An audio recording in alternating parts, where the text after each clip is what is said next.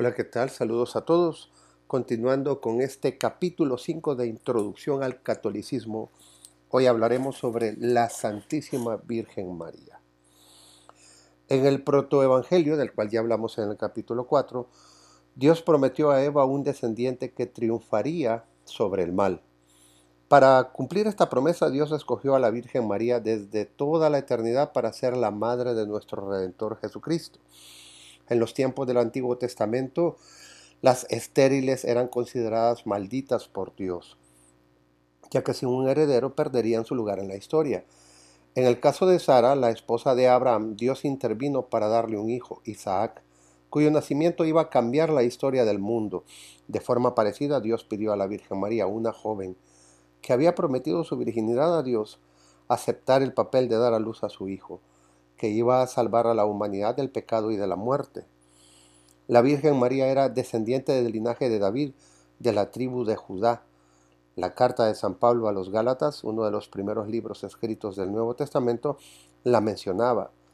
Gálatas 4 del 4 5 nos dice, al llegar la plenitud de los tiempos envió Dios a su Hijo, nacido de mujer, nacido bajo la ley, para rescatar a los que estaban bajo la ley, para que recibiéramos la adopción filial. La mayoría de los que sabemos sobre la Virgen María pues, se encuentran en los Evangelios de San Mateo y San Lucas.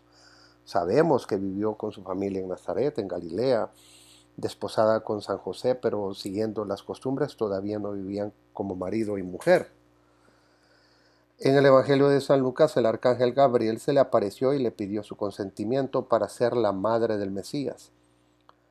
Llamamos a este encuentro decisivo la Anunciación tómese de paso este comentario que Dios le pidió consentimiento a una hija suya.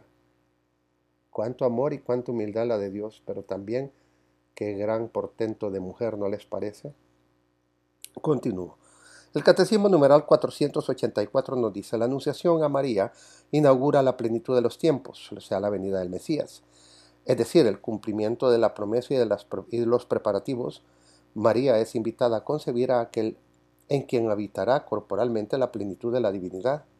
La respuesta divina a su ¿cómo será esto? puesto que no conozco varón, se dio mediante el poder del Espíritu. El Espíritu Santo vendrá sobre ti. Bien, la Virgen María, como Abraham, no entendió cómo Dios llevaría a cabo lo que le estaba pidiendo, pero ella, al igual que Abraham, fue obediente a Dios por, con fervor y confió completamente en él. La Virgen María expresó su disposición para aceptar el papel que Dios tenía establecido para ella con profunda humildad y entrega. Desde el momento de su aceptación se sumó de una manera misteriosa a la obra de su Hijo.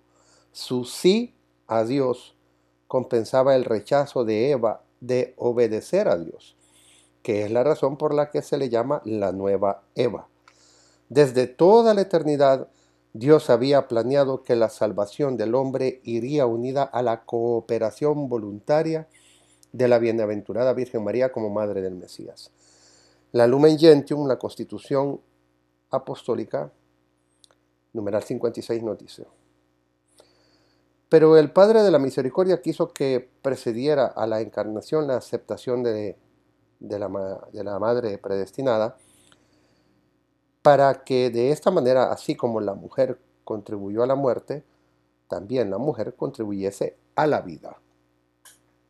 La Virgen María concibió a Cristo, el Hijo de Dios, por medio del Espíritu Santo, pero como su embarazo podía parecer escandaloso, José consideraba cómo podría romper esos romper los esponsales discretamente.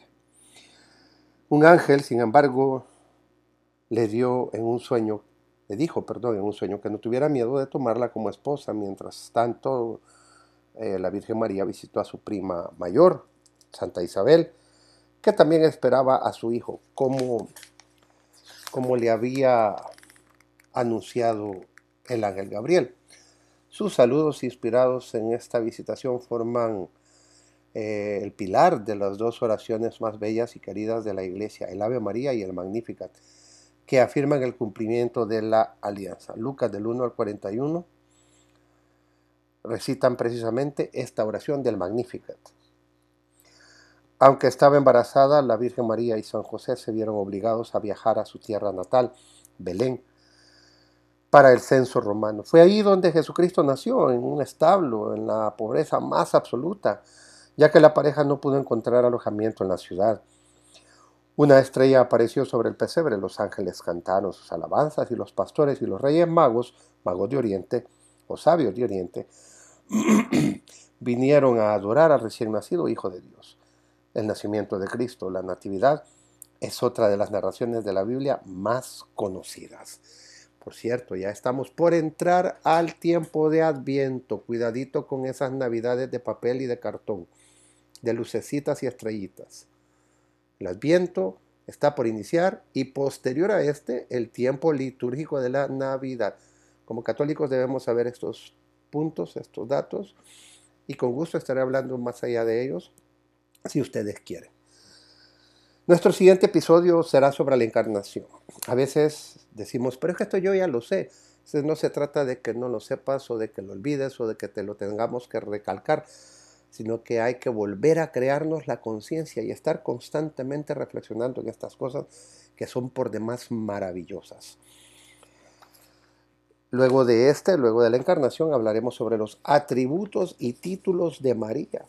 Y así progresivamente, que este capítulo tiene una gran abundancia de contenido, riqueza sobre todo. Bien, me voy a quedar hasta acá. Soy José Mendoza, formador católico. Perdón. Y como siempre les pido, pues compartan, suscríbanse, denle like, etc. Sí, ya saben. Muchas gracias. Que Dios les bendiga. Feliz domingo a todos.